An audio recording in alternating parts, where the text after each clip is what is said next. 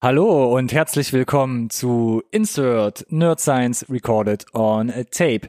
Wir haben uns wieder zu einer Review-Folge zusammengefunden und wenn ihr unseren Kanälen folgt, dann ist heute der 5. September und da kommt It Chapter 2 in die Kinos, zu Deutsch S Kapitel 2. Das war für uns Anlass genug, den ersten Teil nochmal unter die Lupe zu nehmen und wir werden hier das volle Programm uns heute gönnen. Horror, Clowns, gruselige Szenen, ich denke, es bleibt spannend. Es wird spannend. Bleibt auf jeden Fall dran. Das wollte ich sagen. Bis gleich.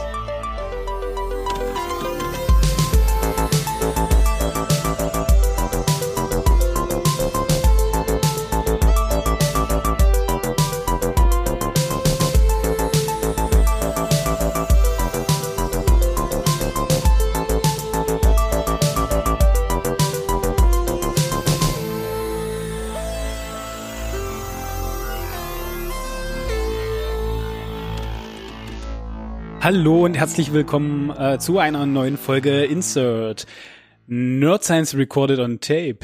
Der einzige Podcast über Filme, den ihr, du, ich, wir alle da draußen wirklich brauchen. Wow. Oh ja, wir haben Oh Großes boy. vor heute, denn wir haben schon wieder ja, ein kleines Jubiläum, könnte man sagen. Ne? Ja, das das ist die stimmt allerdings, 20. Review. Ja? Man, ich feier hier alles. Ja. So. Nächstes Jahr ist die Volljährigkeit in den USA erreicht. Da gibt's, ich lasse mir mal was Neues einfallen für euch. Und für heute wieder an meiner Seite, wie auch in allen anderen 20 Reviews, Ronny. Herzlich willkommen. Dankeschön, Alex. Zu meiner Rechten. Eine wunderschöne Anmoderation, die er jedes Mal aus dem Ärmel schüttelt. Jedes Mal Und da hast du schon T-Shirts an.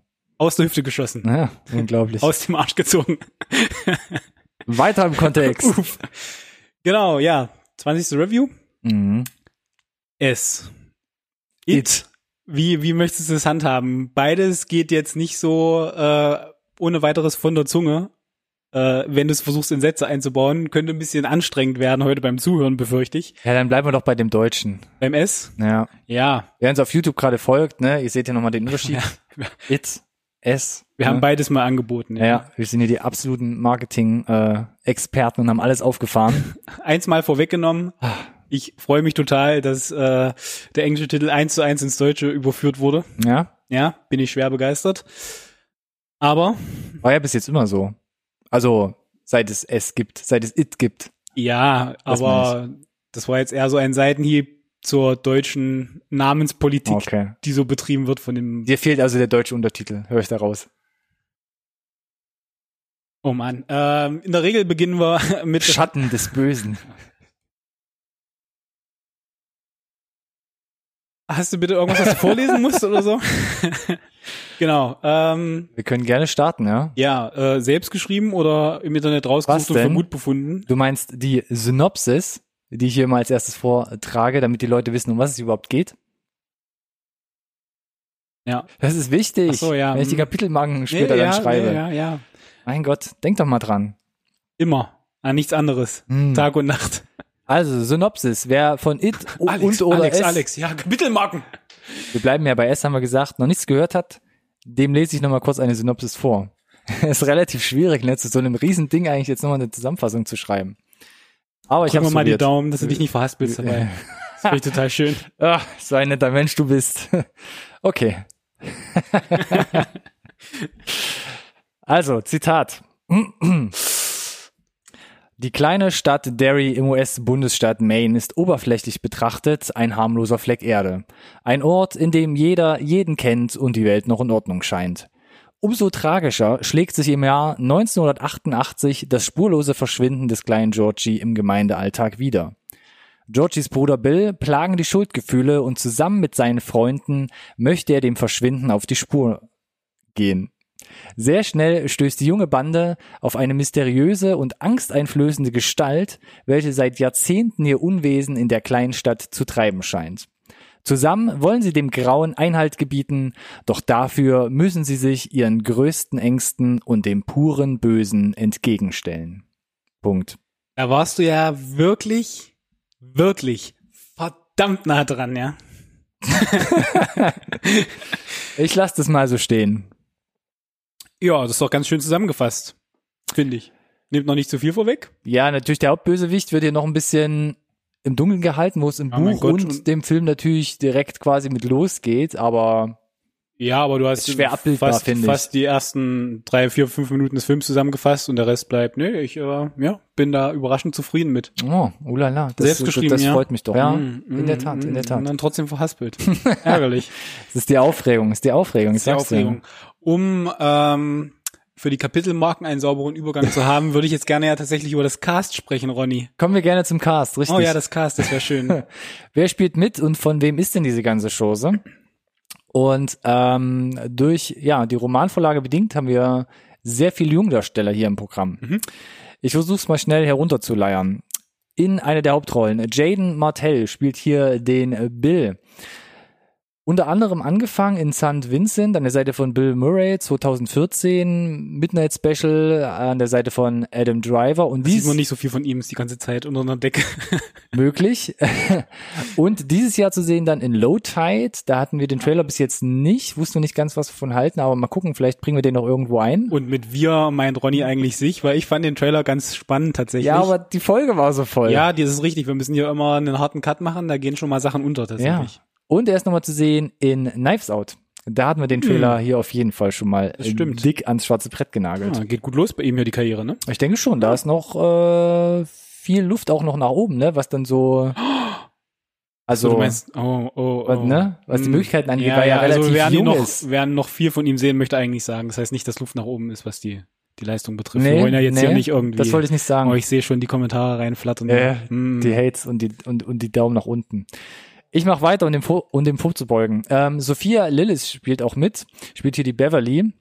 Äh, zum Beispiel zu sehen in Sharp Objects, der Serie mit Amy Adams, wo sie wirklich das, Genauso junge, das jüngere Ich von ihr spielt und wirklich eins zu eins perfekt auf diese Rolle passt.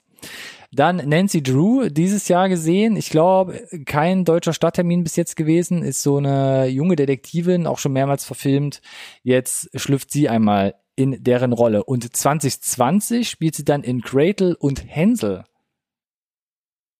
Okay. Die Gretel. Mm. Habe ich noch nicht viel von gehört. Ähm, Gibt nur so eine leichte Synopsis, geht auch ein Oh, bisschen worum in die, in die Grusel, in die Gruselrichtung. Ist ja eine gute Vorlage auch, aber müssen wir uns überraschen lassen, was da rumkommt. Weiter beim Cast dabei. Jeremy Ray Taylor spielt hier den Ben, unter anderem zu sehen an der Seite von Gerard Butler in Geostorm oder Geostorm von 2017.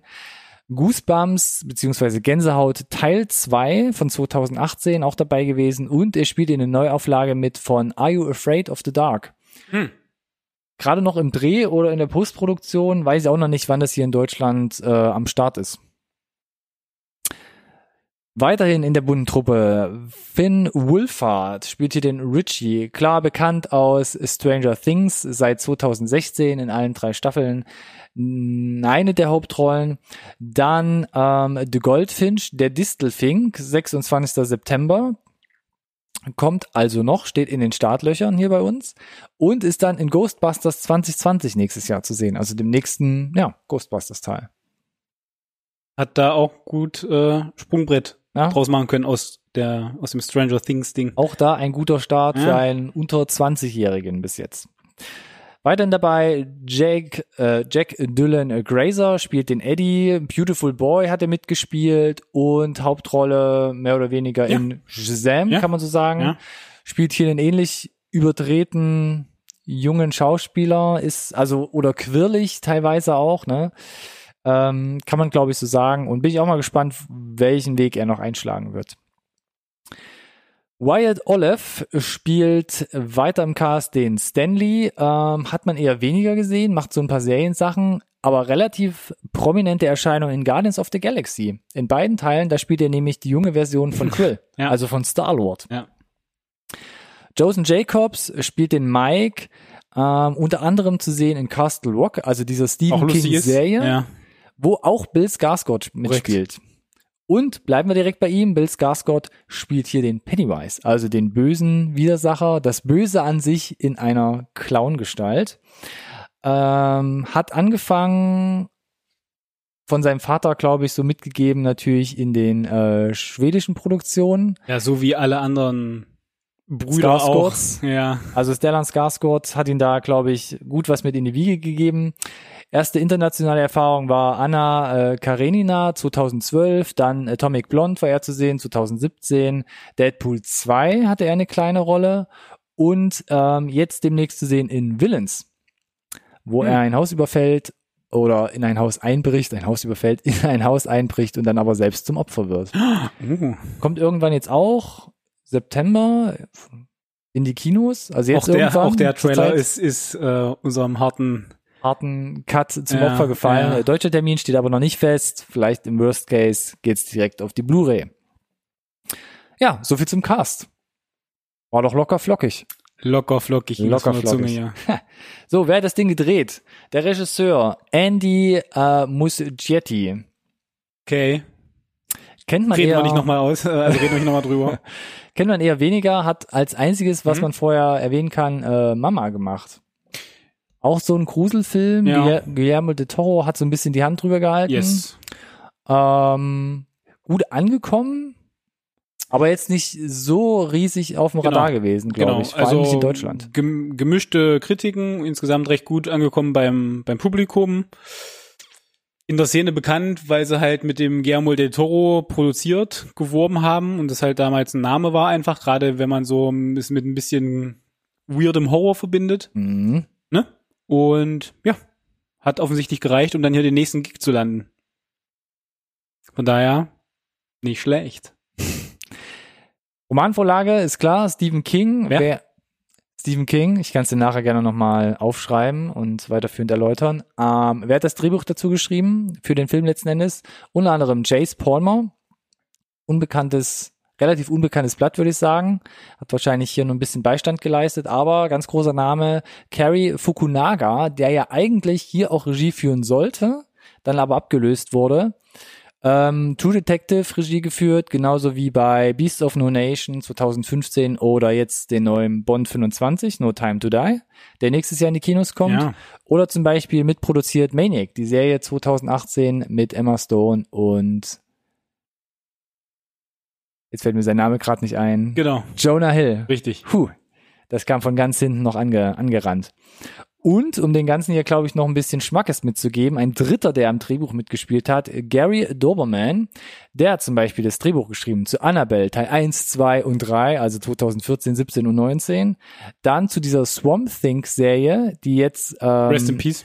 anlief, direkt um die letzten zwei Folgen kastriert wurde und direkt eingestellt wurde. Mega bei den Kritikern übrigens angekommen beim Publikum. Ne? Hat, soll wohl unglaublich gut sein. Ich werde mir das auf jeden Fall mal noch geben, nur um mich noch mehr zu ärgern. Ja, Ja, Ich weiß gar nicht, wo sie in Deutschland läuft, ob sie schon irgendwo angekündigt war, wurde, habe ich ehrlich gesagt Gute Frage. Ein bisschen, ist ein bisschen von meinem Radar wenn man es verschwunden. wirklich möchte, findet sich immer irgendein Weg. Ansonsten auch äh, mitführender Schreiberling, auch bei Are You Afraid of the Dark? Mhm. Auch da, wie gesagt, steht ja noch kein deutscher Termin fest. Ja, Drehbuch ist halt immer so eine Sache. Ne? Ich meine, du hast die Romanvorlage. Ich meine, 1200 Seiten Eben. musst du erstmal in, in, jetzt müssen wir ja zwei Filme pressen. Das ist so oder so schon schwer. Schaut euch der Ringe an. Ähm, und da gibt's, glaube ich, äh, interessante Herangehensweisen, was du halt wirklich dann weglassen kannst, was nicht. Äh, was für eine Kernaussage du halt drin lassen möchtest, die du transportierst oder auch nicht. Was auch immer, für was auch immer sie sich entschieden haben und ob das gelingt, erörtern wir vielleicht gleich noch ein Oh, wenig. spannend. Ich würde Mm. dranbleiben. Na, ich auch. Kommen wir zu den harten Fakten. Money, money, money, money, money. Was hat das Ding denn gekostet und was hat's eingespielt? Mm. Oh, da sch äh, äh, schaut schon wieder einer mit den Hufen. 35 Millionen US-Dollar hat man für das Ding ausgegeben. Und bereits am Startwochenende in den USA hat man 123 Millionen wieder in die Kassen zurückgespült. Tja. Das ist nicht schlecht. Und dann geht's noch weiter. Mm. Ja, soll ich dich einfach mal hier mit Zahlen weiter beträufeln? Bitte tu es. Insgesamt in den USA hat man 327 Millionen eingespielt, also fast das Zehnfache, Zehnfache, Zehn Wochen. Zehnfache. Und weltweit sind 700 Millionen. Also das 20-fache. Ja. Und das ist schon, Okay, also um das mal das ist schon eine Nummer. ja, ein bisschen aufzurollen. Wir hatten ja immer gesagt, äh, also wir haben ja jetzt hier selber in unseren Reviews gerne mal die Low-Budget-Indie-Seite und dann haben wir so diese Mittelhoch-Budget-Filme, die aber ja dann trotzdem auch relativ gut sich platzieren müssen beim Einspielergebnis, um ne, so Break-Even vielleicht sogar mit einem Gewinn rauszugehen oder zumindest als, als Erfolg zu gelten. Ne? So, äh, 35 Millionen generell erstmal für einen Horrorfilm eher auf der teuren Seite. Also die, sind, die werden gerne mal Indie-like produziert. Das sind ja auch in der Regel kleinere Produktionsstudios, die sich das dann greifen, Blumhaus oder so, ne? Äh, aber scheinbar müssen sie ja irgendwie einen Nerv getroffen haben, dass es mega steil gegangen ist in den USA direkt. Und äh, dieser Hype ist dann ja ganz offensichtlich halt so ein Stück weit auch äh, übergeschwappt in den Rest der Welt.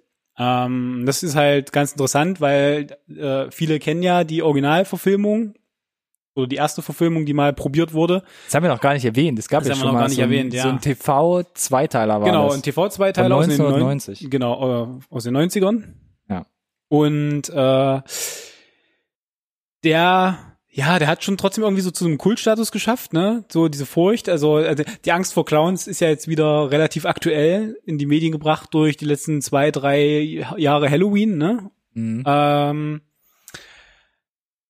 aber 35 Millionen und dann dieses Einspielergebnis ist ja erstmal eine Hausnummer. Mhm. Äh, und er, gut, dass dann ein zweiter Teil folgt, war klar, weil super erfolgreich. Ähm, aber ähm, wir müssen mal dann schauen, was die Zahlen so hergeben. Hat der zweite nochmal ein deutliches, nochmal ein Budgetbonus bekommen, weil sie da ja nochmal ganz anders vom Leder ziehen, was die Special Effects auch angeht. Vielleicht äh, gehen wir da am Ende nochmal ein bisschen drauf ein oder auch nicht. Oder vielleicht für eine nächste Review. Man weiß es nicht. Ähm, ja, aber Ist ja interessant, ob sie überhaupt viel mehr dann auch haben wollten. Äh, Was ich bis jetzt gelesen habe auch, ja. es ist, man hat den kompletten Cast, alle, die mitgemacht haben, in den Sack gepackt und komplett in den zweiten Teil mitgenommen. genau. Von daher, ja, bis auf das Hauptcast, da musste man jetzt natürlich, man erzählt ja jetzt im ersten Teil nur die Geschichte von den Jungen, von, von, von, Den Kindern. von dem Jungen Loser Club. Ja. Und im zweiten Teil, was ja, glaube ich, im Buch ein bisschen mehr verwoben ist, erzählt man wirklich dann nur die Sicht äh, von den Erwachsenen. Nee, Mit es wird, Rückblenden, es wird Rückblenden geben, genau.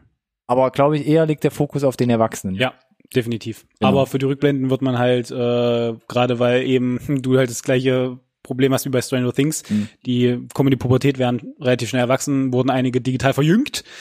Ne, digitales äh, Verändern haben wir jetzt schon öfter mal gehabt, in der Regel, um, um altes Cast wieder jünger zu machen. Ja. Die andere Richtung noch nicht so häufig, bin ich sehr gespannt. Äh, Um junges Cast noch jünger zu machen. mh, na, ich bin, bin, also ja, da bin ich. Also es waren noch nicht alle betroffen, aber vor allem Finn Wohlfahrt, wenn man Ah, jetzt ist in Stranger unglaublich. Mein Things Gott, er ist so lang geworden. Und ja, ist Ja. wirklich krass. Also Mhm. gefühlt ist er jetzt zwei Meter Ja. und äh, das sieht man schon deutlich.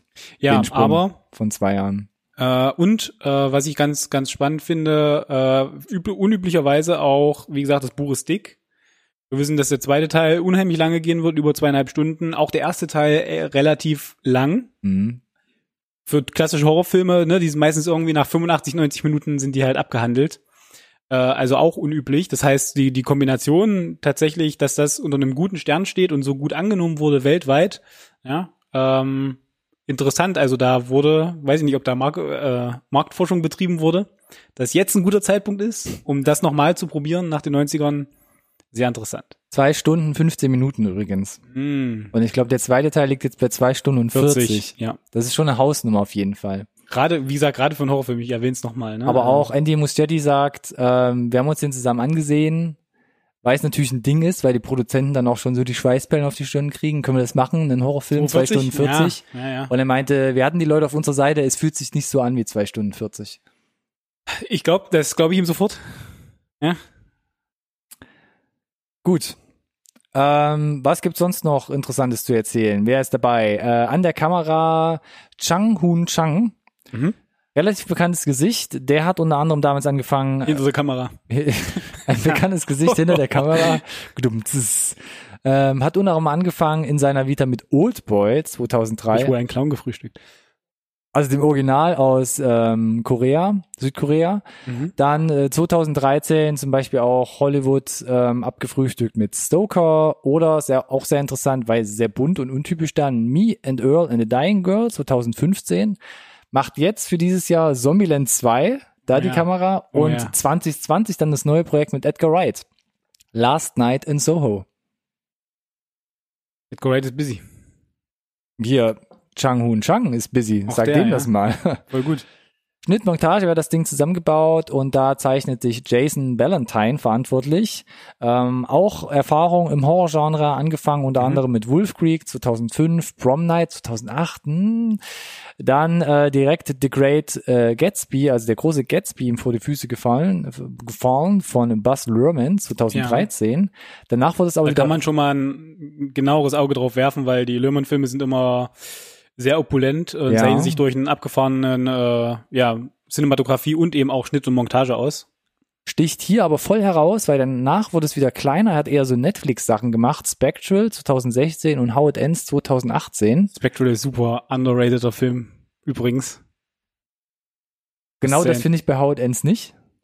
Ich weiß auch nicht, da, da ich glaube, da hat er sich einen Spaß erlaubt oder er ist eingeschlafen oder wurde zu It abgezogen oder was auch immer, weil der Film hat kein Ende im, im wahrsten Sinne. Oh, hoppala, vielleicht, Witzigerweise vielleicht den Outpunkt beim Rendern falsch gesetzt. entgegen dem entgegen dem Filmtitel. Ja, Hast du Spectral nur, gesehen? Nur Arbeitsbereich bitte rendern. genau. Nee, der steht bei mir noch auf der Liste, habe ich nicht gesehen. Aber wenn du das jetzt hier nochmal so promotest, ne, möchte ich natürlich deine Empfehlungen für bare Münzen nehmen und werden wir den heute Abend Steile noch an, angucken. Ja, ja, direkt gelogen. Äh, steile Hypothese. Das nächste, also es gibt bisher keinen Metal Gear Solid Film, aber es ist das nächste Beste, was in Filmform rankommt, ist Oha. Spectral. Okay. So, habe ich gesagt, ja. Wer jetzt Fight nicht, me. Wer jetzt noch nicht heiß ist, Dios mio. Ähm, habe ich nämlich die Gaming Community mit reingebracht. Verstehst du? Jetzt oh, das Metal ist Gear. gut. Du willst ja wieder Klicks, Klicks verursachen, ne? Dann, dann machen wir noch so ein Metal Gear Solid Thumbnail dann für die Folge. Mindestens. Ja. Wir haben alle Infos. Metal Gear Solid Film, bla. Clickbait. Läuft bei uns. Ausrufezeichen über den Kopf. Ähm, wer hat die Musik, äh, ähm, ähm, ähm, ähm, jetzt wollte ich gerade kompostiert sagen. Hoffen wir mal nicht. Hoffen wir mal nicht. Uff. Nee, also wer hat das Zeug geschrieben? Benjamin Wallfish. Der war unter anderem auch bei Annabelle 2 zugange, dann bei Blade Runner 2049, beides Filme aus äh, 2017 auch. Mhm, Große Fußstapfen hier. Ja. Evangelis Fußstapfen, die er da treten musste. Auf jeden Fall. Und dieses Jahr hat er uns äh, um die Ohren geworfen Shazam und Hellboy. Okay. Mal so, mal so, ne? Mhm. Also auch da erfahren, diverse Genre abgedeckt, ähm, gute Voraussetzungen.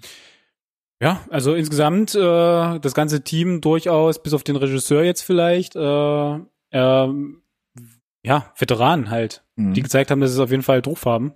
Und das merkt man auch meiner Meinung nach im Film. War das noch eine Frage oder?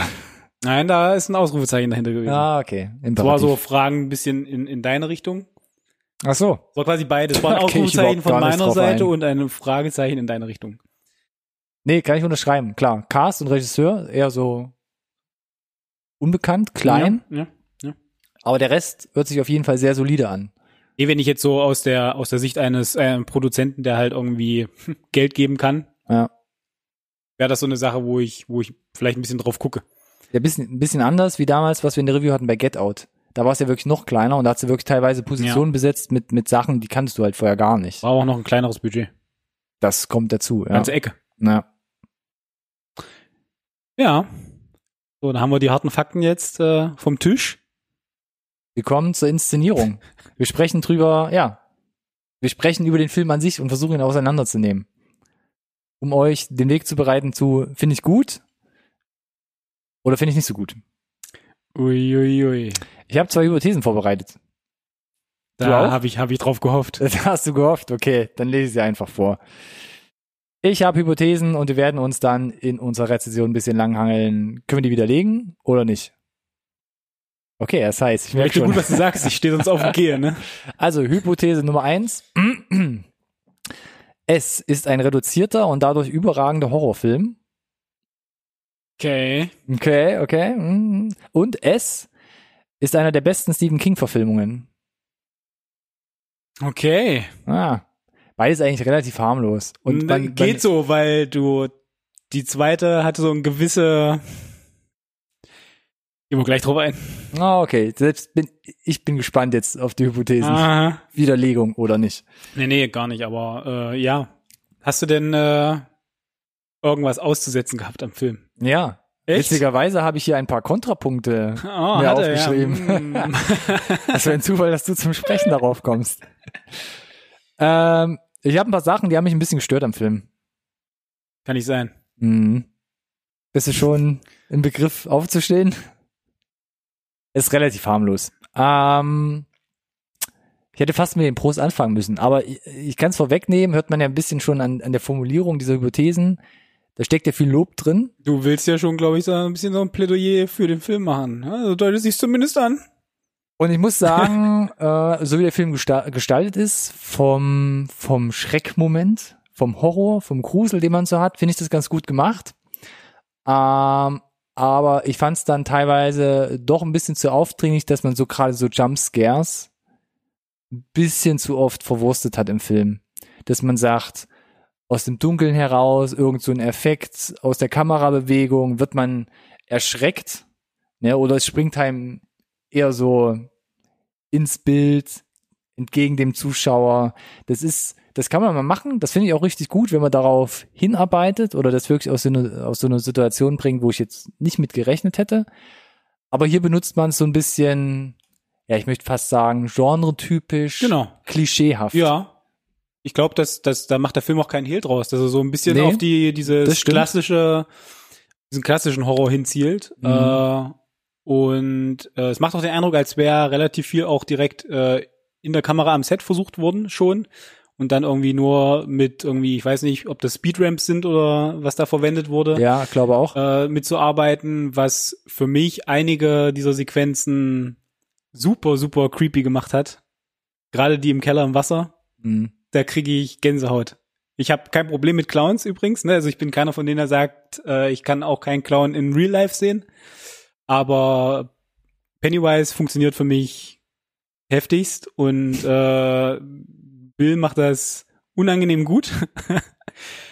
Und ich weiß, ich weiß, was du meinst prinzipiell, aber ich konnte mich drauf einlassen. Mir Ja. war dann auch klar, dass der Film so aufgebaut ist und dass, wenn es dann im Zweifel wieder passiert ist, halt nach diesem Schema abläuft. Und äh, damit, damit komme ich hin. Aber ich kann auch verstehen, dass vielleicht manche sagen, das ist mir vielleicht ein bisschen zu zu 80s oder so, keine Ja, Ahnung. ich fand es einfach ein bisschen zu oft so aus dem Hut gezogen. Mhm.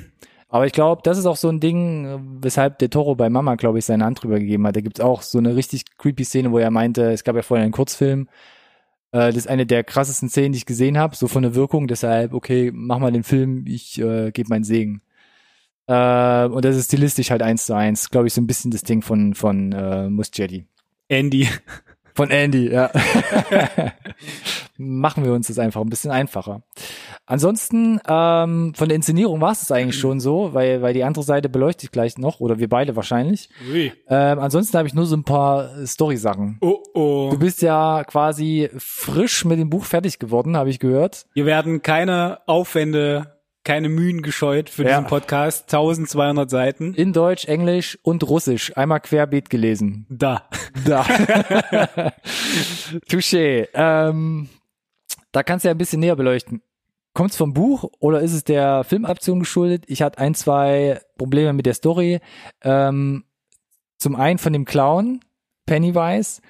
Warum muss er denn alle Kinder nach und nach erschrecken, wo er doch eigentlich schon die Möglichkeit hat, so, das ist glaube ich so der zweite Teil im Film, sie einfach direkt zu, zu haschen und, und quasi, ja, einzuverleiben.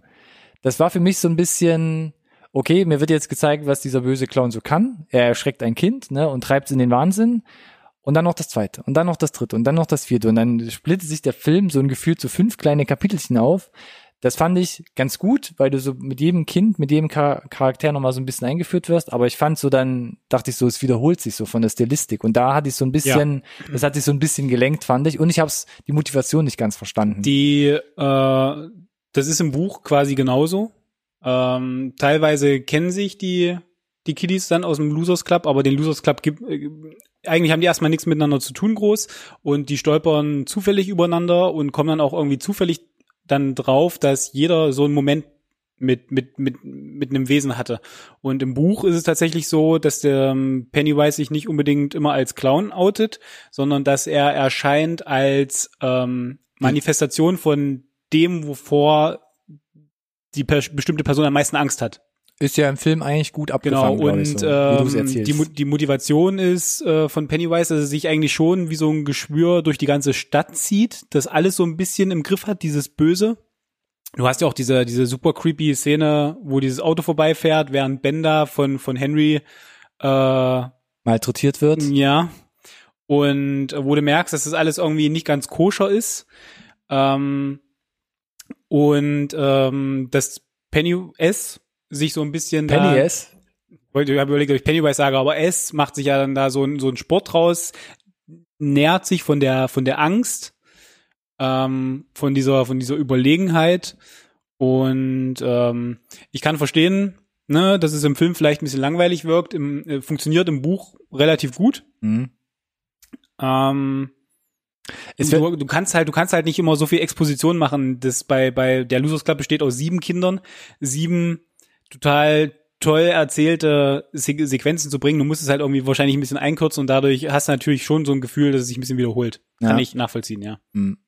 Nee, ich glaube, es wird ja später dann im Film noch auch argumentiert, wo er selbst äh, argumentiert, wo er sagt, Argumentiert? argumentiert, Argumentiert? ich, argumentiert ist Mhm, besser. Versuchen ne? wir es damit mal, ja. probier's mal damit und versuche ein bisschen weniger schnell zu reden vielleicht, wo er Gedanken. sagt, er speist sich ja so ein bisschen aus der Angst Genau. der Kinder. Von daher, okay, schwamm drüber.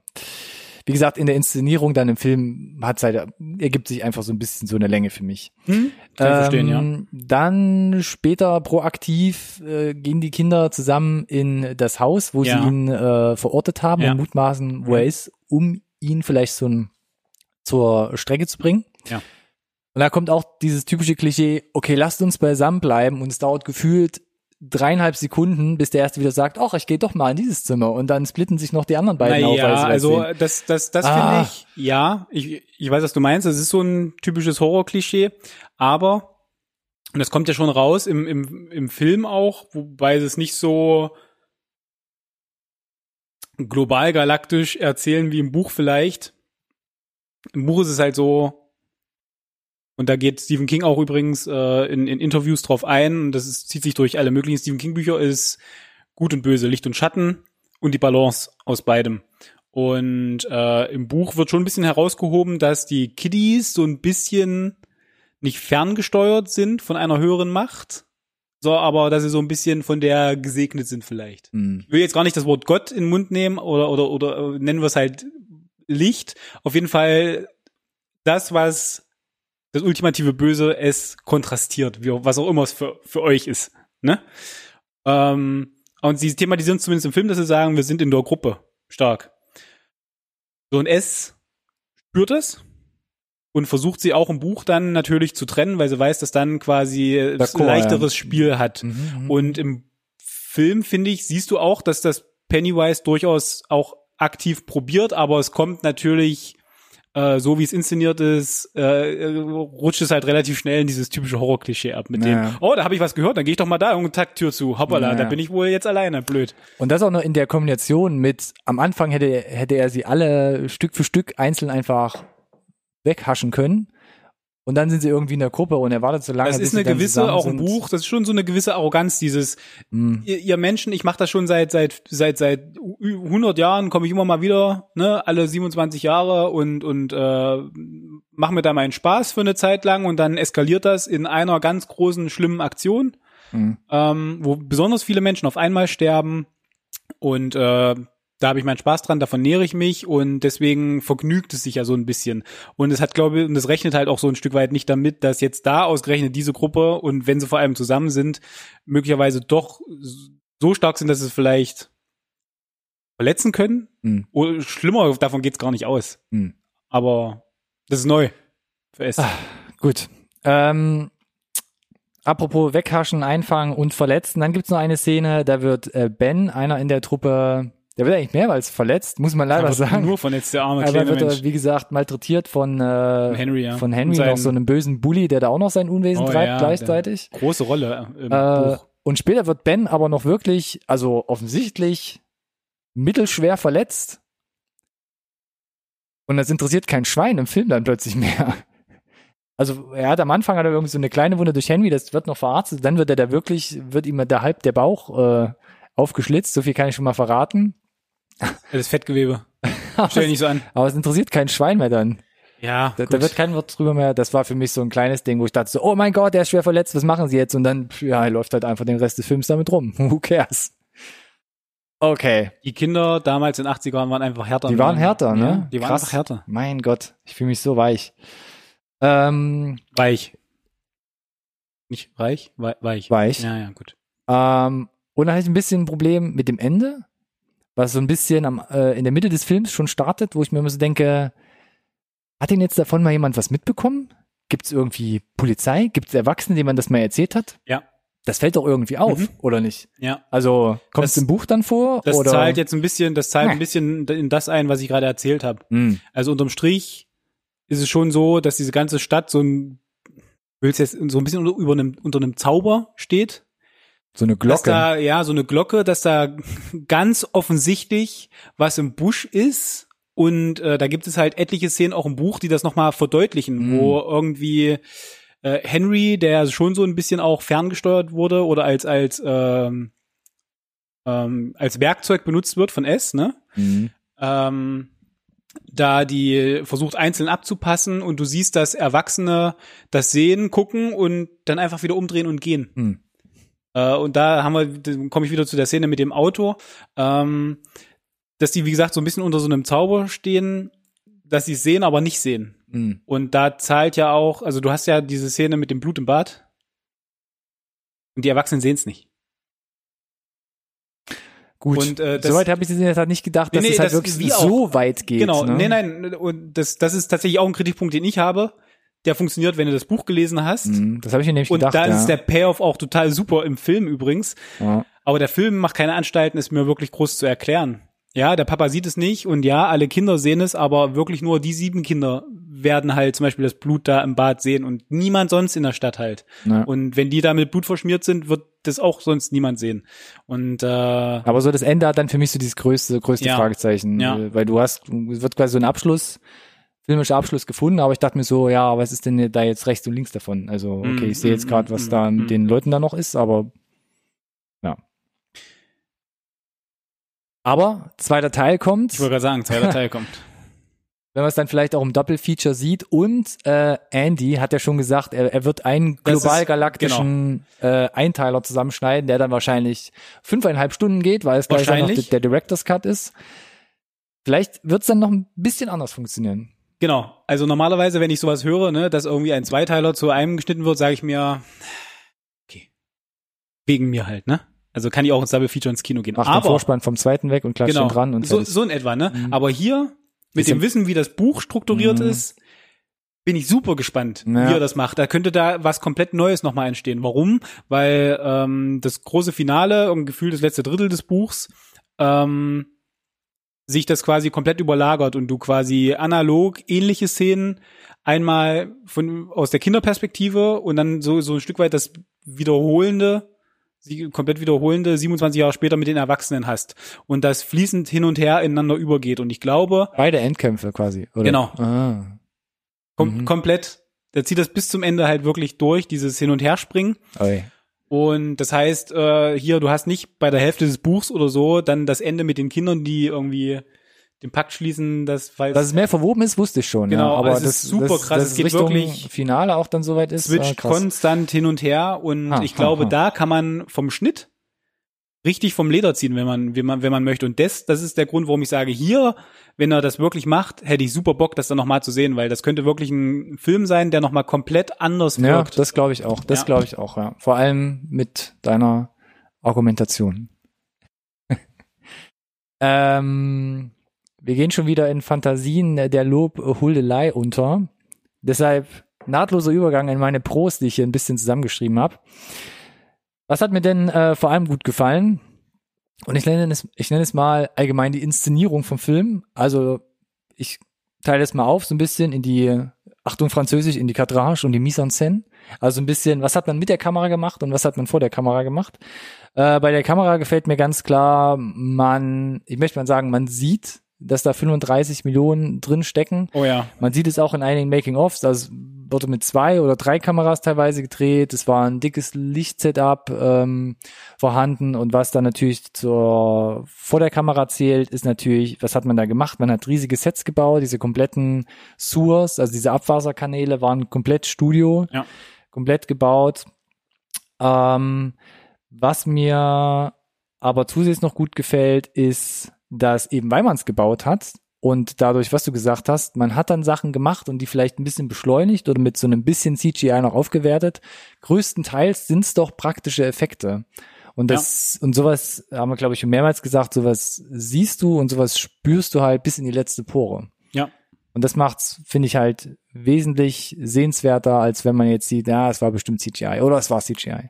Der ganze Film macht einen unheimlich wertigen Eindruck tatsächlich. Mhm. Ich habe es jetzt auch noch mal auf der Blu-ray noch mal gemerkt, die als ich im Kino war, war ich tatsächlich in so einem Bums-Kino, wurde hier quasi die, die, die In Kino, einem was? Die, die Kino, die, die Kinoseele links und rechts gehört hast in den stillen Momenten, was so ein Mittel ist, wenn du auf den Horror-Effekt wartest dann irgendwie oder auf den, den Schreckmoment.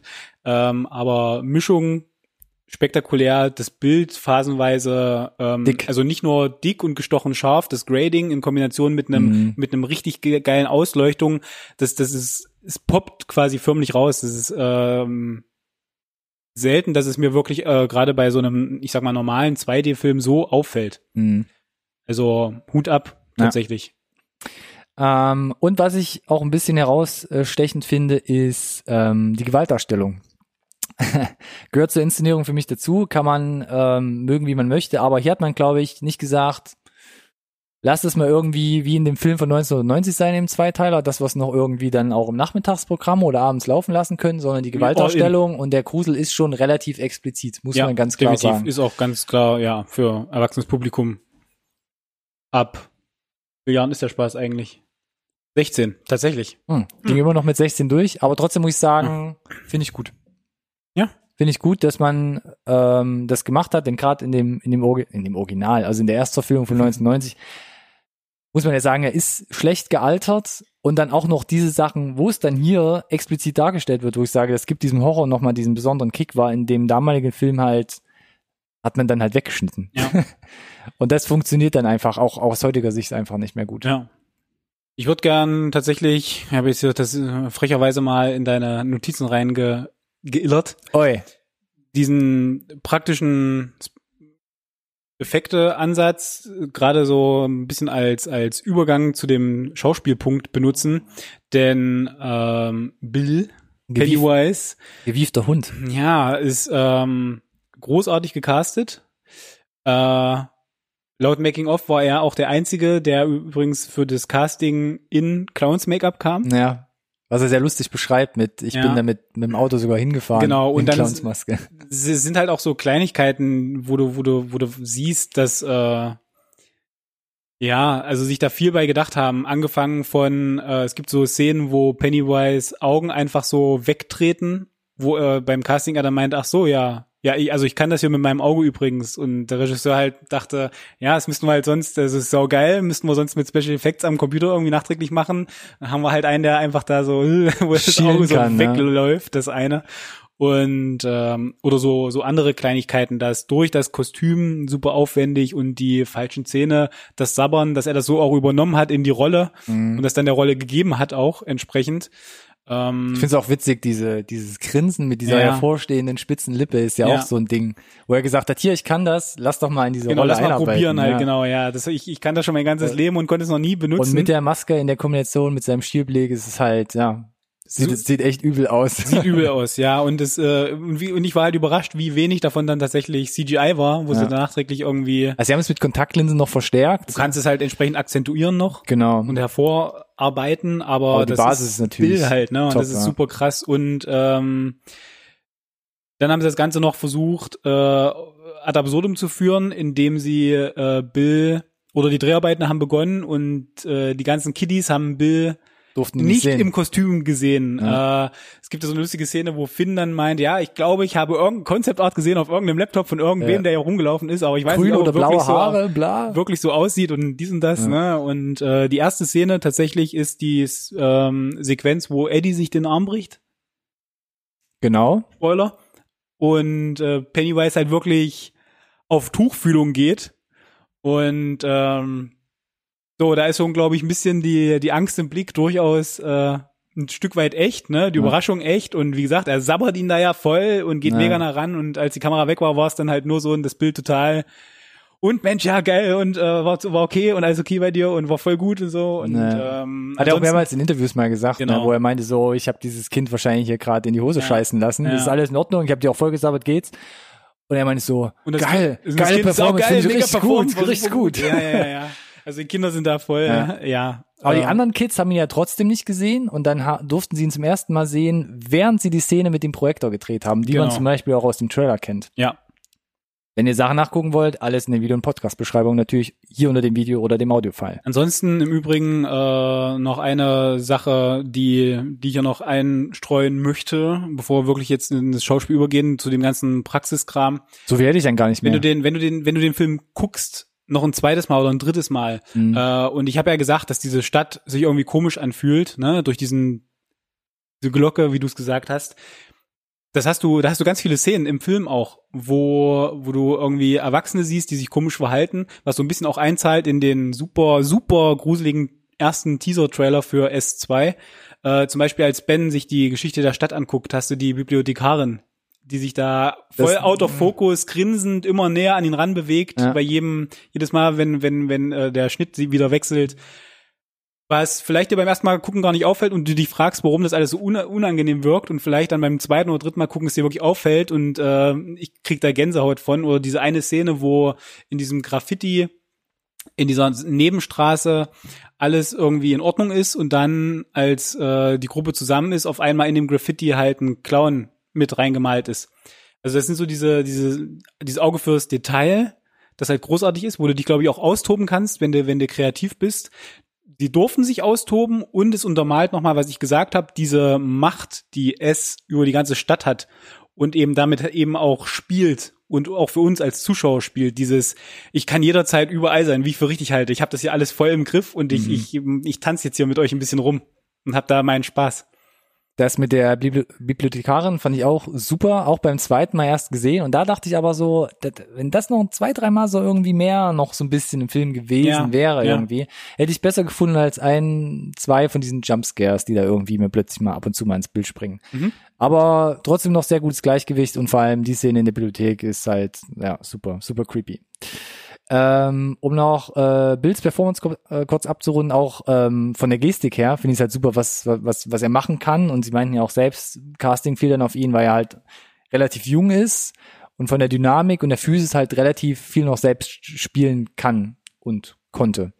Und das kommt ihm natürlich hier auch äh, zugute. Und er meinte, äh, im Gegensatz zum Beispiel zu der Erstverfilmung, hat er gesagt, das kann ich nicht, also ich will nichts groß der Rolle geben oder an Charakterzügen, sondern ich will ihn halt so weit reduzieren, dass er einfach nur animalisch oder so nach Instinkt halt äh, funktioniert. Und das führt zum Beispiel auch dazu, dass er, glaube ich, nur vier Minuten an, an Sprachrolle in dem ganzen Film hat, Ja. was wesentlich viel weniger ist, als Tim Curry damals im Original hatte.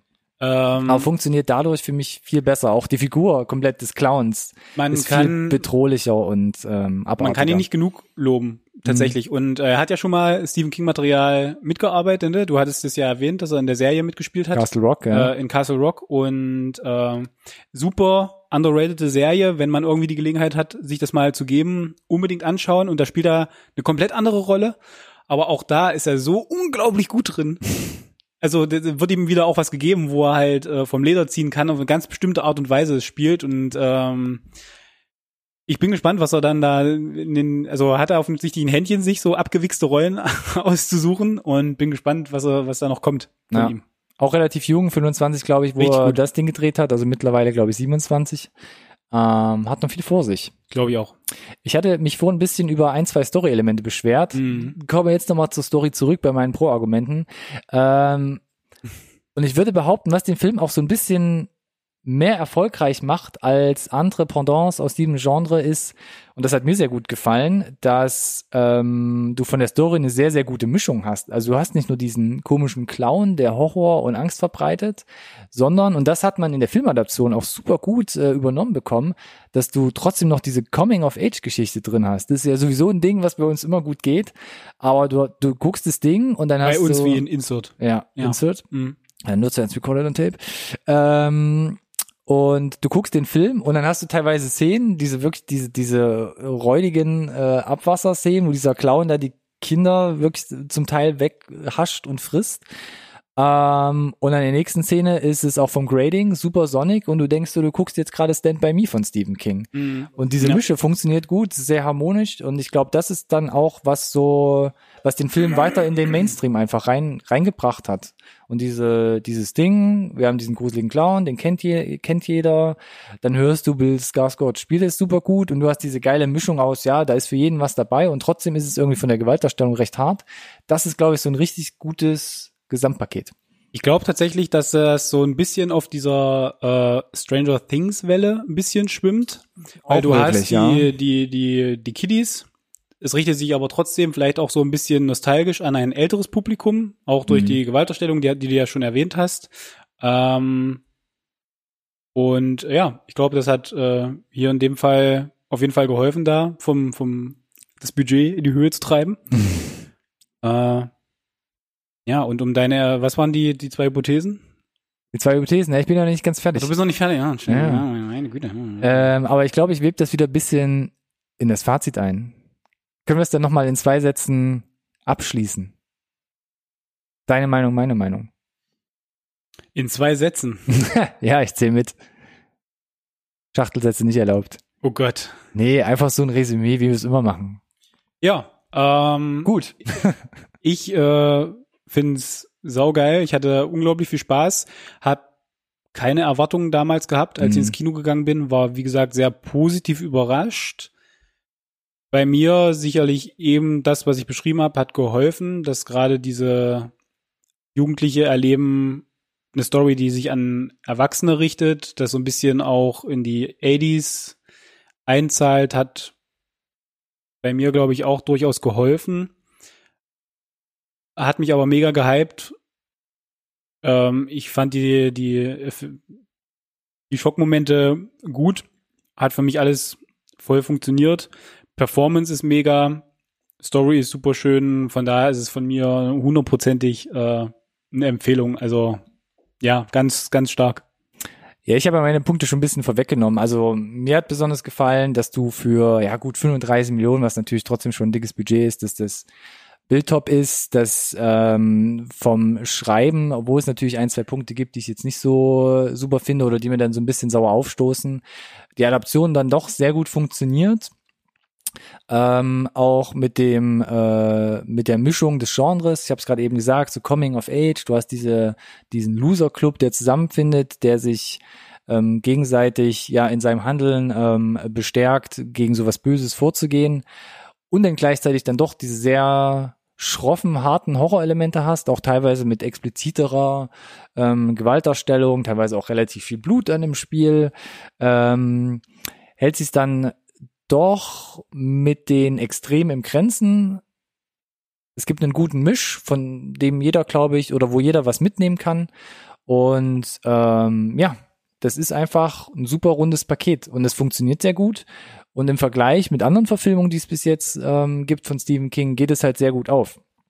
Ähm, es ist jetzt, Das wäre Hypothese 2, ne? das wäre so Hypothese 2, genau, es ist ein sehr gutes Paket. Ich finde es von der Adaption gefühlt ähm, sehr gut umgesetzt. Es ist jetzt vielleicht nicht so, nicht ganz so emotional packend wie die Verurteilten, was man kennt von Darabont. Ähm, Was ja nur mal jetzt, um ne, die Kirche im Dorf zu lassen, laut IMDb der erfolgreichste Film. der erfolgreichste Film aller Zeiten ist, der aber beste Film. sich natürlich bei einer Stephen King Verfilmung so ein bisschen messen lassen muss. Es ist vielleicht nicht so ganz der Klassiker, der komplett in die Masse reingeht wie Stand by Me, auch hier gerade rezensiert und es ist nicht ganz so reduziert und deshalb so mehr Psycho wie äh, The Shining zum Beispiel. Aber ich würde den da knallhart hinten reinsetzen und als Vergleich zum Beispiel gab es nämlich jetzt 2013 ja als letztes das Remake von Carrie, auch mittlerweile die zweite Chloe Verfilmung. Grace Moretz. Moretz äh, spielt da die Hauptrolle, wo ich dachte, habe ich geguckt, habe ich meinen Spaß gehabt, aber das war jetzt nicht so was, wo ich sage so. Genau, man uh, muss jetzt dazu sagen, dass tatsächlich, was du gerade aufgezählt hast, diese Stephen King Verfilmungen auch ein halt, buntes Potpourri, ne? aber ja, aber das sind Hausnummern. Also da haben es die Filme zu absolutem Kultstatus geschafft, ne? Das heißt, es ist nicht, es ist nicht einfach nur eine Buchverfilmung, sondern das sind Buchverfilmungen, die es halt irgendwie Naja, geschafft haben, Die dicken Fische auf für, jeden für Fall. sich zu, zu was, äh, zu was Ikonischem zu werden. Mhm. über das Buch hinaus halt, Ja. ne? Und das hast du hier auch noch mal gemerkt, finde ich ein bisschen, äh, diese Szene mit dem Bruder und dem gelben Regenmantel und so weiter zum Beispiel haben sie als allerletztes gedreht. Ja. Äh, weil sie wussten, dass es halt super wichtig ist. Oder das Wichtigste überhaupt und dass sie erstmal ne, auch Bill die Zeit gegeben haben, Pennywise zu finden. Ja, richtig. um dann halt diese Szene so stark zu machen, wie sie meiner Meinung nach ist. Und das zeigt halt auch, dass die Leute durchaus sich bewusst waren, mit was für Material sie umgehen, dass es äh, eine Erwartungshaltung bestimmt gibt. Nicht nur was den Originalfilm aus den 90ern betrifft, sondern eben auch, dass andere Stephen King-Verfilmungen du zwangsläufig irgendwie mit gemessen wirst, ob es jetzt das gleiche Genre ist oder nicht. Und da brauchen sie sich nicht verstecken. Das haben wir, glaube ich, jetzt hier gerade nochmal schön zusammengefasst, würde ich sagen. Ja. Damit glaube ich auch die zweite These ein bisschen erschlagen. Sehr Mhm. hochwertig produziert, explizite Gewalt, aber trotzdem für die breite Masse, toller Ja. Genremix. Und die erste Hypothese reduziert, trotzdem aber dadurch oder gerade deswegen ein überragender Horrorfilm, weil reduziert ist ja eigentlich ein bisschen gelogen. Aber das Spiel von Pennywise auf den Punkt gebracht mit einfachen, wenigen Mitteln und die Effekte größtenteils auch reduziert, praktisch und deshalb umso, ja, umso eindrücklicher, umso näher ist man dran und umso glaubwürdiger wird das Ganze. Jetzt bin ich natürlich ein bisschen enttäuscht, dass äh, der Anlass der zweite Teil ist und ich dich nicht fragen kann, ob wir einen zweiten Teil brauchen. Die Frage beantwortet sich von selbst. Brauchen wir einen dritten Teil? Ah, Mit Sicherheit nicht. Zwei Stunden, 40 Minuten Laufzeit sagt mir, wir brauchen keinen dritten Teil. Aber was sagt ihr denn? Brauchen wir einen zweiten Teil? Habt ihr den ersten gesehen? Habt ihr jetzt Bock, ihn zu sehen, nach dem, was wir erzählt haben? Sitzt Weil ihr gerade im Kinosaal, während ihr die letzten Minuten dieses Podcasts hört? Ja, ich meine, also die Vorbereitung für den zweiten Teil wäre schon nicht so verkehrt, da mal den ersten gesehen zu haben, ne? Oder war etwa das Double Feature drin? Auch möglich. Hm. Auf jeden Fall unter das Video äh, kommentieren oder eine Podcast-Plattform eurer Wahl. Wenn ihr bei YouTube seid, dann auf jeden Fall vorher noch die Glocke drücken, damit ihr kein Ding. neues Video mehr verpasst. Soziale Medien. Sind wir auch vertreten. In Instagram, Facebook und oder Twitter.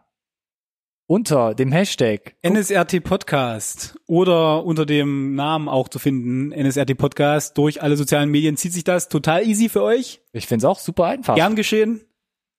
Danke, Ronny, für eine super unterhaltsame Review. Hat großen Spaß gemacht. Wir, wir waren wieder voll des Lobes und uns äh, mal wieder einig. Schön. Schöner Super. Abschluss. Ich bin, Restlos begeistert. bin total glücklich gerade, ja. Okay. Dann hol Luft, bis zum nächsten Genau, Update nächste gute, Woche. gute Vibes an alle Zuhörer und Zuschauer. Gute Vibes mit Horror und fiesen Clowns. Ähm, kommt gut in den Schlaf. Wir sehen uns mit der nächsten Folge.